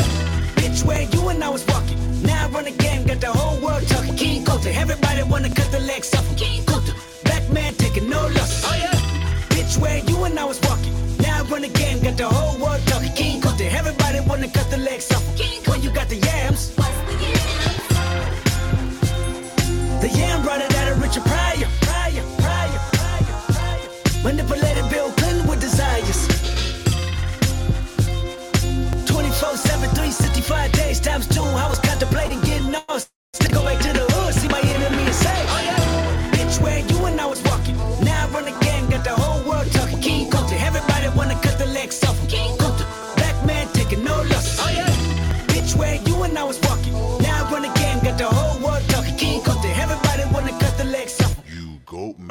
fucker. I was gonna kill a couple rappers, but they did it to themselves. Everybody's suicidal, they didn't even need my help. This shit is elementary, I'd probably go to jail if I shoot at your identity and bounce to the left. Stuck a flag in my city, everybody screaming Compton. I should probably run from here when I'm done, to be honest. And I put that on my mama and my baby boo too. 20 million walking out the court, better whoa whoa.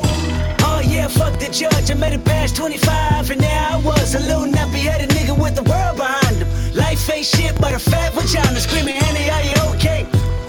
Annie, okay? Limo tinted with the gold plate, straight from the bottom, Mr. Belly of the beast, from a peasant to a prince to a motherfucking king. Oh yeah, bitch, where you and I was. By the time you hear the next pop, the funk shall be within you. Now I run the game, got the whole world talking. King Coulter, everybody wanna cut the legs off. King Coulter, black man taking no losses. Oh yeah, bitch, when I was walking. Now I run the game, got the whole world talking. King Coulter, everybody wanna cut the legs off.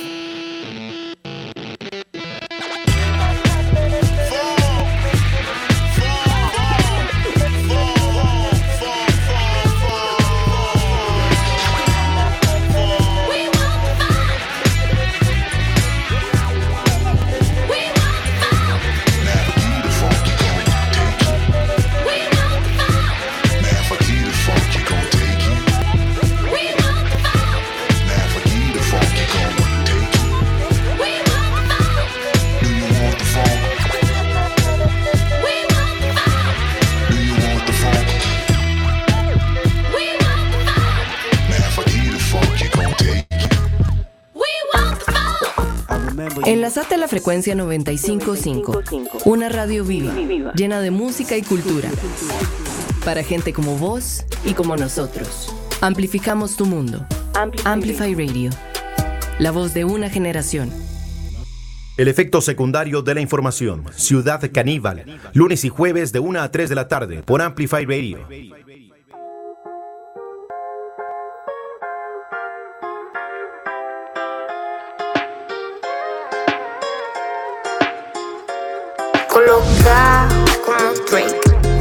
Fumo solo para quitarle estrés. A ese baby ya le hice tres tres. Todos quieren montarse en la arena. Coloca como Drake.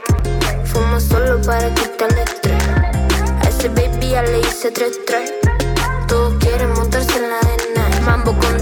try a la cuenta de file. Apagamos los focos like business life. Vivimos holiday, nada que lamentar. Te miro coloca a mi vida restart. Todos quieren estar.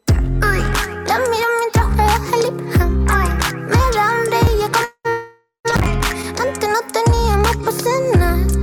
Ahora estoy arriba de donde está. Pantalla LED, vine por todas partes. Ninguno va a caer en la peli que te inventaste. Back in the day, intenté avivarte. Una pena que te venda si se trata de pegar. En una esquina virado. Estamos muy agonizados con el tema atrasado. Lo bueno de mi lado, eso fue que olvidé. Le cerramos todo el telón, pero ellos siguen con el show. Colocado como Drake, fumo solo para quitarle estrés. A ese baby ya le hice tres tres.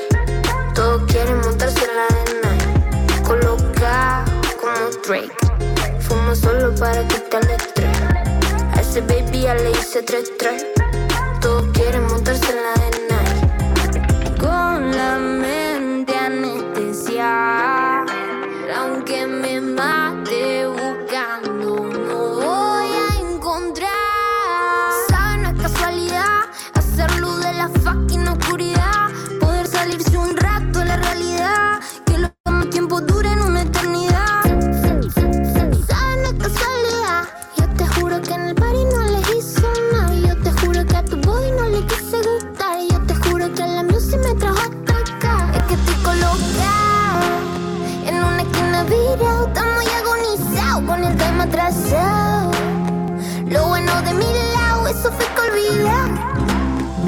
Cerramos todo el telón, pero ellos siguen con el show.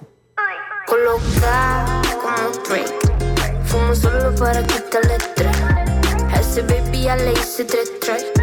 Todos quieren montarse en la arena. Es que estoy colocado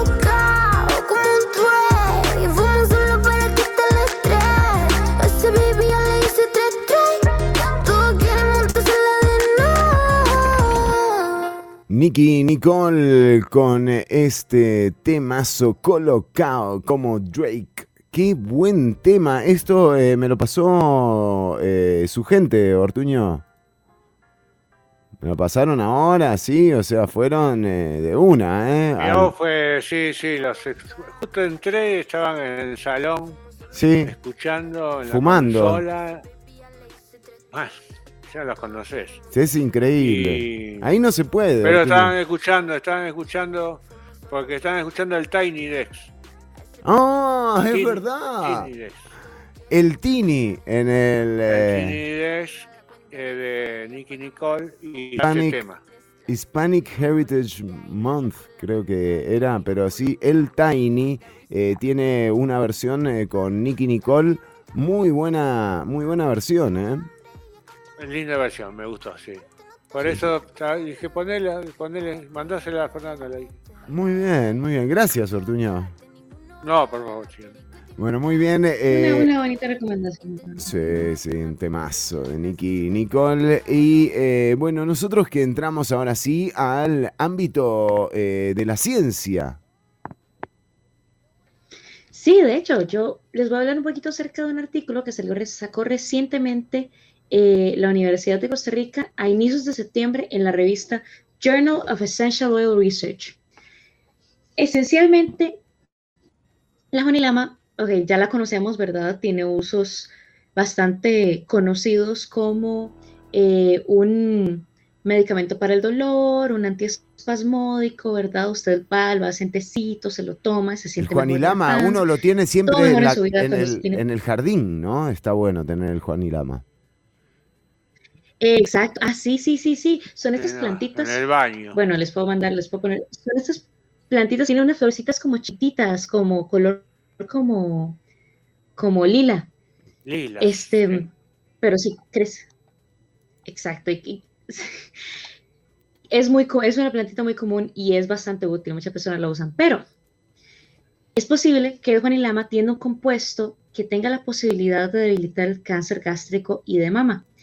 Los científicos, bueno, las científicas Natalia Ortiz Chávez y Cecilia Díaz Oreiro de la Escuela de Medicina, Carlos Chaverri, Chaverri José Chicho Alberti Química y el Centro de Investigación de Productos Naturales, CIPRONA, este, junto con María Fernanda Jiménez, que es una estudiante de farmacia, trabajaron en eh, el efecto de los aceites esenciales de Lipia alba, que es el nombre científico del Juanilama, en líneas de células tumorales.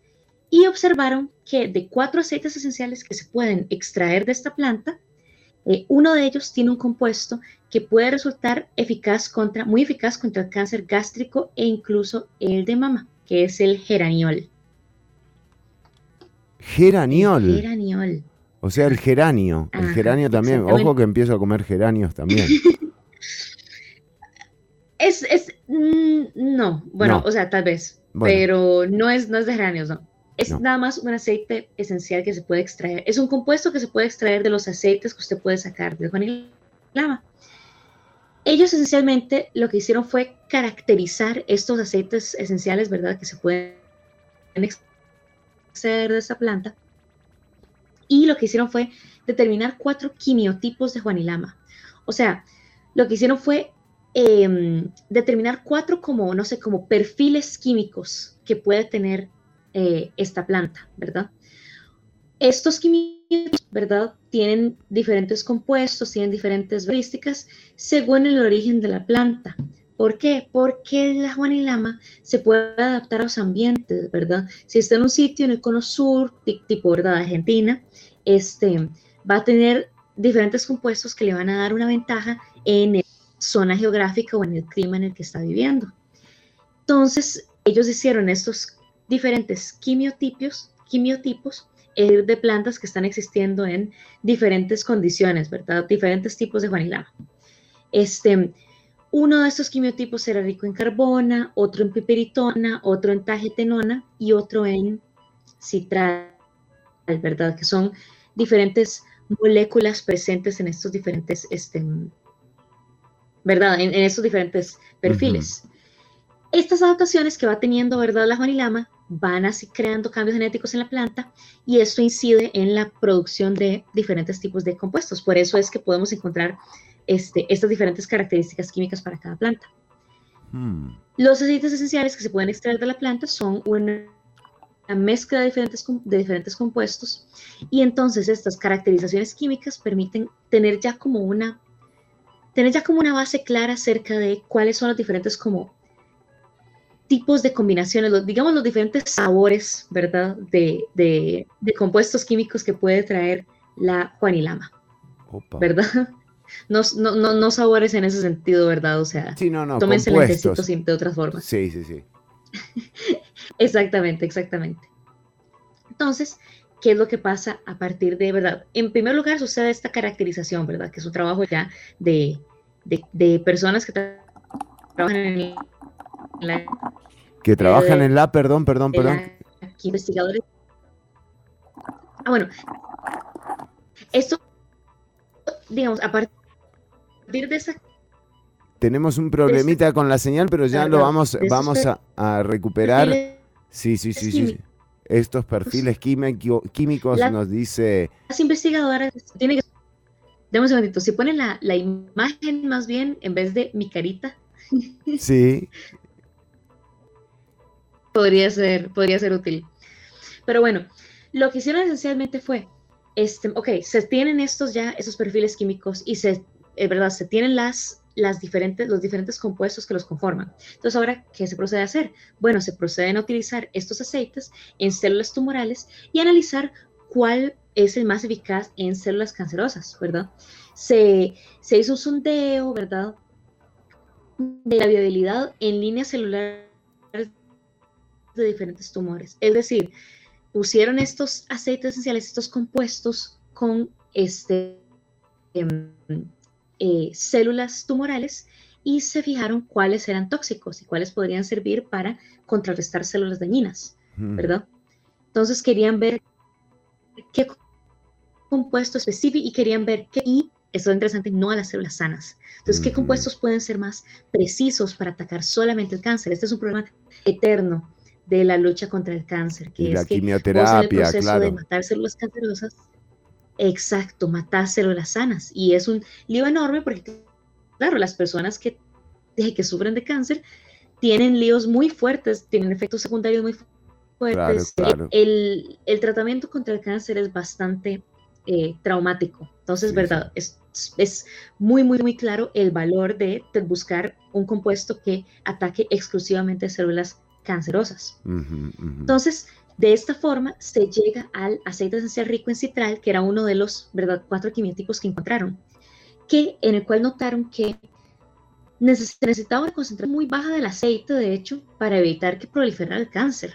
Es cosa, ¿verdad? Es que tenemos este, este aceite esencial particular que resulta ser muy, muy eficiente, muy eficaz. ¿Por qué es posible ese resultado? Bueno, pues esa pista la tuvieron con la caracterización química que ya habían hecho previamente. Se determinó que este eh, quimiotipo, este tipo de aceite esencial, tenía de verdad 54 compuestos. Y de entre ellos, el geraniol, que fue uno de tantos compuestos, recordemos que este quimiotipo, este aceite esencial, se caracterizaba porque era muy rico en citral. Pero lo que se dieron cuenta fue que dentro de este aceite esencial, el geraniol fue uno de los compuestos más abundantes en el aceite de juanilama rico en citral y es el que muy posiblemente les está haciendo frente, está ¿verdad? afectando estas células tumorales. ¿verdad?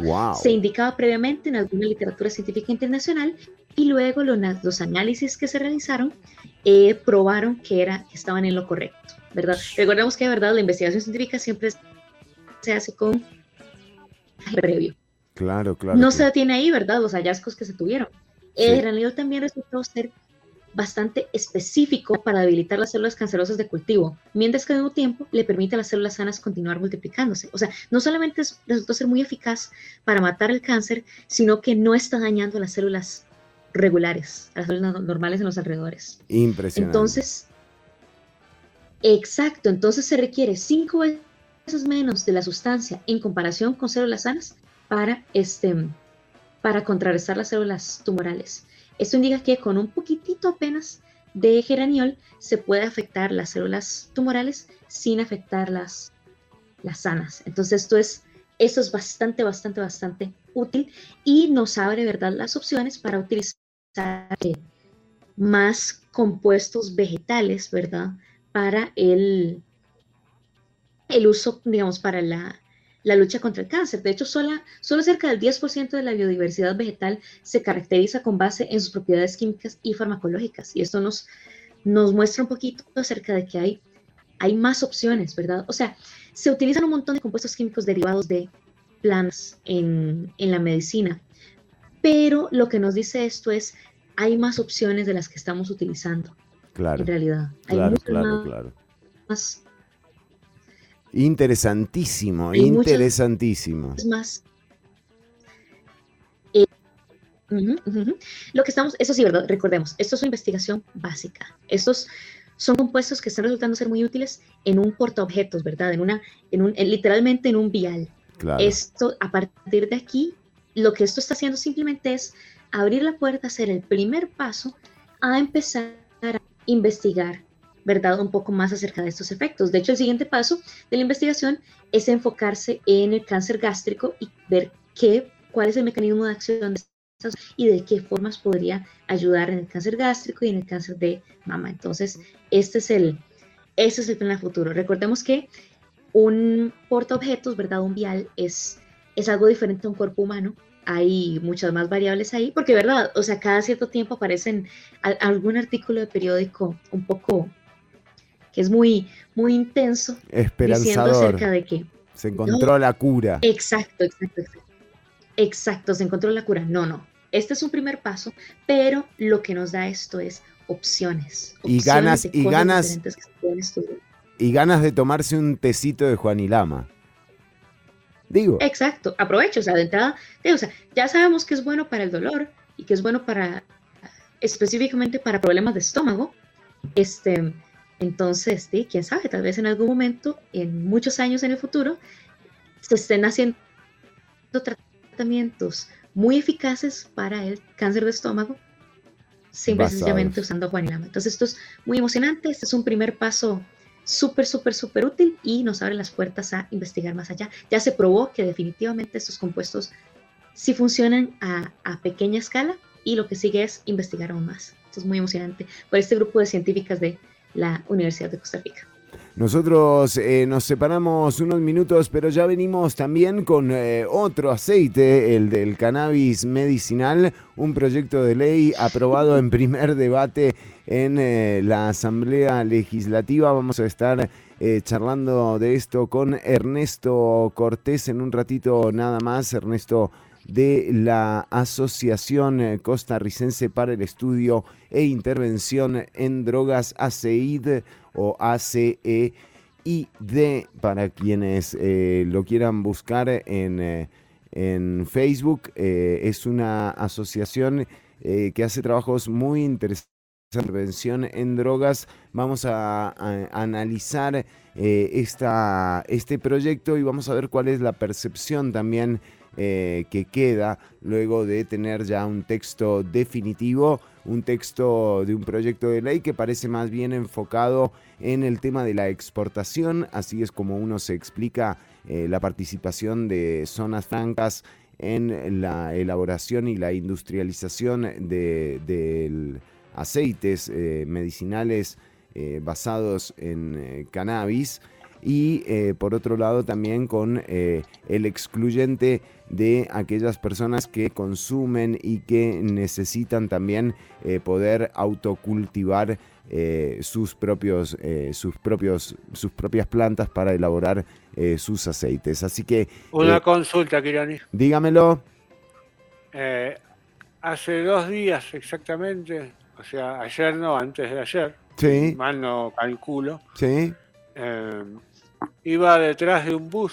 Sí con una publicidad de CBD, aceite. sí, sí, sí. Bueno, ahí, ¿Se puede publicitar? Ahí, ahí va. va. hacer eso? ¿No está prohibido, Chironi? No, de hecho. es legal. Eh, sí, porque el CBD. Técnicamente, ¿no? El CBD ni siquiera es, psicoactivo, entonces. Eh, con una autorización eh, de regulación del Ministerio de Salud, hay, hay varios lugares que venden aceites eh, con CBD. El tema es cuando entra la parte divertida, digamos, la parte del THC. Eh, siempre le sacan lo, divertido a las cosas. ¿eh? No puedo tener nada ah, bonito. Pero sí, la parte psicoactiva, cuando, que además también es medicinal, porque ya está corroborado científicamente que obviamente tanto THC, o sea, tetraído hidrocannabidol, como CBD, eh, interactúan ¿no? y se potencian. Entonces, eh, medicinalmente también eh, se utiliza el THC. Bueno, esto también está regulado en el proyecto de ley, sin embargo, tiene algunas, algunos vacíos que vamos a tratar de abordar aquí en Ciudad Caníbal más adelante. ¿Le parece? ¿Les parece? Me parece muy bien, me parece muy bien, Chileni. Siga adelante con el programa. Muchas gracias.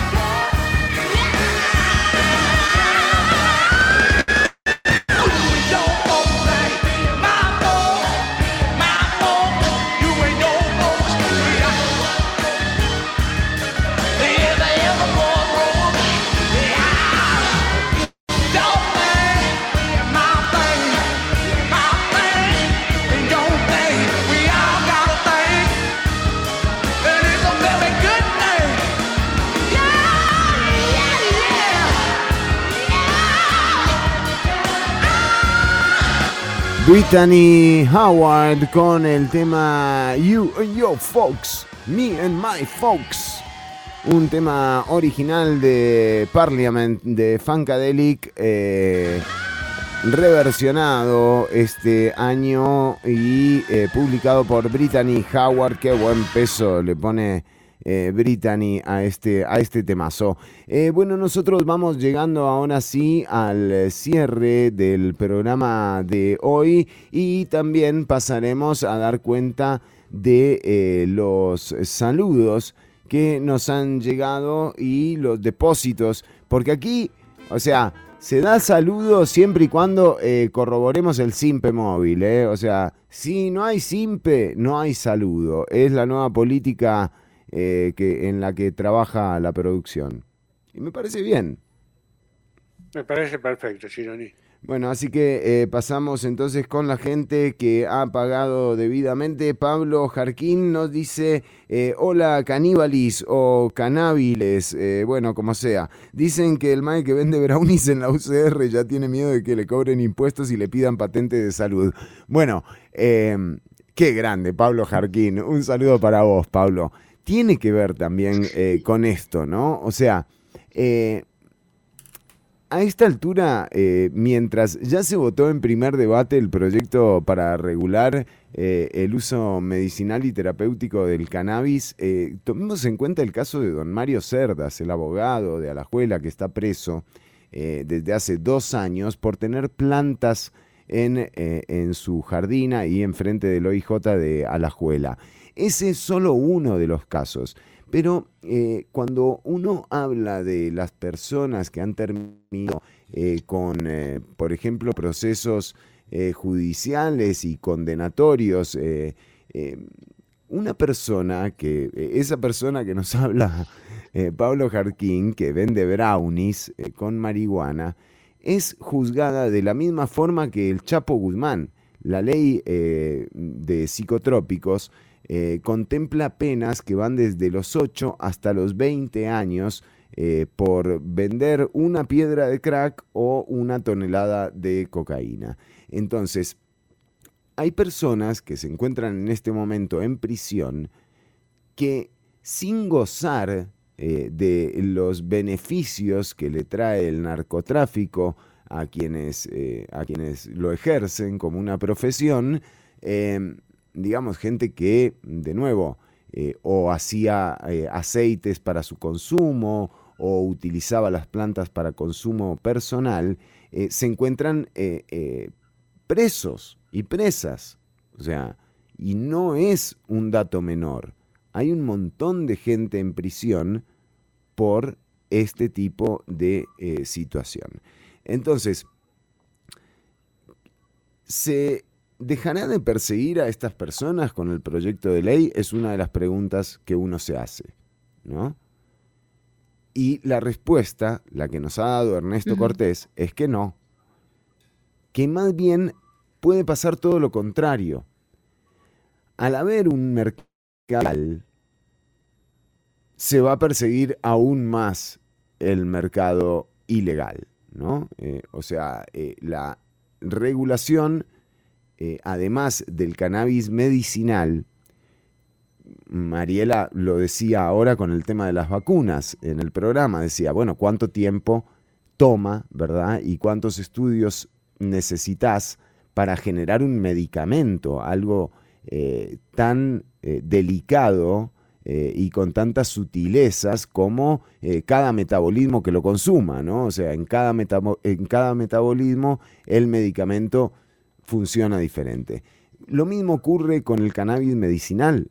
Los estudios que hay que hacer para que sea realmente medicinal son muy caros. Eh, no necesariamente los pequeños y medianos productores van a tener acceso a estas licencias, ¿no? Eh, de chiquito empezamos, nos dice Fernando Cauto. Eh, sí, yo digo, eh, entre, las, entre las buenas noticias que hay con la aprobación de este, del primer debate de este proyecto, la cantidad de veces que uno solamente eh, fumó por pigiar, ¿verdad? Y se estaba curando de algo y ni se daba cuenta, ¿no? Digo, para verle el lado positivo. accidentalmente usted se quitó, no sé, un resfriado ahí. Algo, algo, algo me ahorré en algún momento y yo no me estaba dando cuenta. Era solo porque me daba. Sí. Pero bueno. Y, y, Volvió la gente que aplaude, Ortuño. Volvieron, volvieron. Volvieron los que aplauden. Muy bien. Ve, para toda esa gente que se juntaba en el parque eh, a, a, prenderse un porro, estaban sanando. No dejen que los maltraten ni que les digan marihuanos. Ustedes estaban sanando. Sanando. Bueno, eh, pero al margen eh, de todo esto, Ernesto Cortés eh, está dando clases en este momento, no ha podido salir de la clase y por eso vamos a reprogramar la entrevista, pero sí es un tema interesantísimo porque nuevamente se está regulando. pero también hay el, famoso espíritu del legislador, que uno a veces piensa que es como un espíritu que anda por ahí por la Asamblea Legislativa. De hecho, yo creo que son varios espíritus de legisladores los que andan ahí. Y, cada tanto... Malos espíritus. Y Malos espíritus, dijo. no, no sé si malos espíritus, hay de todo, ¿vio? En este tema de los espíritus. Por eso, pero generalmente uno habla de hay, hay, diferentes niveles, están los que jalen las patas, están los que... Sí, exacto. Bueno, eh, yo creo que hay varios espíritus en la Asamblea Legislativa y cada tanto eh, que eh, poseen a uno, ¿no? O sea, termina... O sea, y hay que hacer como, no sé, un exorcismo, algo así, digo, por el tema de... Creo que piensan más dos, tres cabezas que una sola cabeza. ¿What? ¿Qué quiero decir con esto? Explícamelo. Piensan más dos, tres cabezas que una sola cabeza. Oh, Dios mío. ¿Qué quiero decir con esto? Ya estamos, ya estamos entrando a hacer, ya, hacer referencias de Neyman Eric y todo. ¡Qué horror!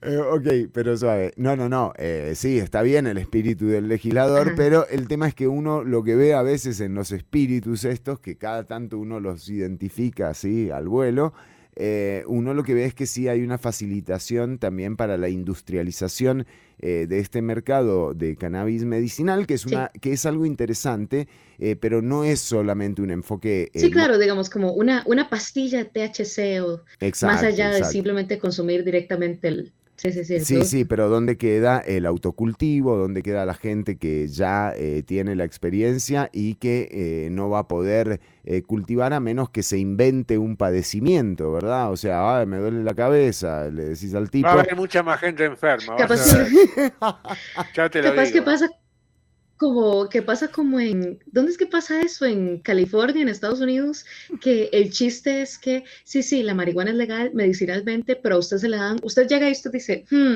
me siento un poquito estresado en el trabajo y ya te dan tu, ya te dan la licencia. Te, lo dan armado, ¿no? Eh, hay un tipo que enrola ahora y te los pasa así, de una. Entras. Exacto, exactamente, exactamente. Vos llegas y decís como, ay, no sé, me duele la espalda. Recursos y el doctor ya está como, bueno, aquí tiene su ya, ya, aquí tiene, aquí tiene la tarjeta, vaya. Aquí está el capullo. Eh, pero entonces ese tema también eh, es, un gran, es un gran tema, eh, tomar en cuenta aquellas personas que sí requieren, porque también es muy caro el CBD, o sea, el aceite de CBD y el THC es muy caro. Entonces, bueno, ¿y qué pasa con la caja? Por ejemplo, ¿qué pasa si yo voy a la caja y digo, no, mire, yo siento que a mí lo que me hace bien es el CBD y el THC, recéteme. ¿No? Y el tipo se ríe. me, mira. Pero bueno, no, e, es un, es un caso hipotético, ¿no? Pero también, ¿qué pasa con eh, la caja aquí en el... el... doctor te dice, ay, yo sé lo que usted está intentando hacer. Con esa cara me dice... Estamos pasando de horario de nuevo. Estamos pasando de horario de nuevo. Bueno, muy bien, un saludo para Gerardo Campos, para Pablo eh, Jarquín, para Carlos también. Eh, gracias a Gustavo Oriamuno y a quienes han estado atentas y atentos a la transmisión. Nos encontramos mañana en la versión online, pero quédate escuchando 95.5 FM Amplify Radio, la voz de una generación y se viene fin de semana de feria, por eso Ortuño vamos a terminar con ¿qué tenemos? hay maracuyá, hay pitaya, hay guanábana, hay carambola, hay pejibaye. Así que no deje de pasar por el tramo de Claudio Alpizar, querida amiga que nos está escuchando, porque ya sabes. Hay uchú, hay maracuyá, hay pitaya, hay guanábana, hay carambola, hay pejibaye. De todo hay, surtido como chinamo de. Sí, sí, exactamente. Gracias, Mariela Herrera. Siempre es un gusto. Ortuño. Sí, un saludo para todos, un saludo a Fernando Couto, un saludo a Juan Carlos, un saludo a toda la gente que estuvo conectada, un saludo. Uno, y que se lo dividan entre todos. Sí, sí, Es que estamos, estamos recortando en todos los aspectos. hay que recortar, sí, Se nos va, se nos va el carajo. llega fin de año, ahora va a haber que saludar, ¿viste? A fin de año tenés que saludar a todo el mundo. Sí, sí, entonces uno lo distribuís y... hay que distribuir, en esta época hay que saludar poco. Es plural, diverso y democrático, Ortuño, así que estoy con usted. Y a las que nos detienen, no nos vamos a dejar que nos detengan.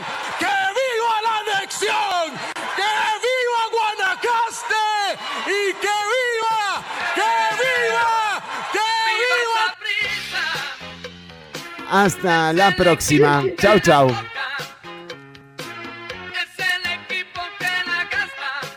Hasta aquí una emisión más o menos de Ciudad Caníbal. Esta tarde por Amplify Radio.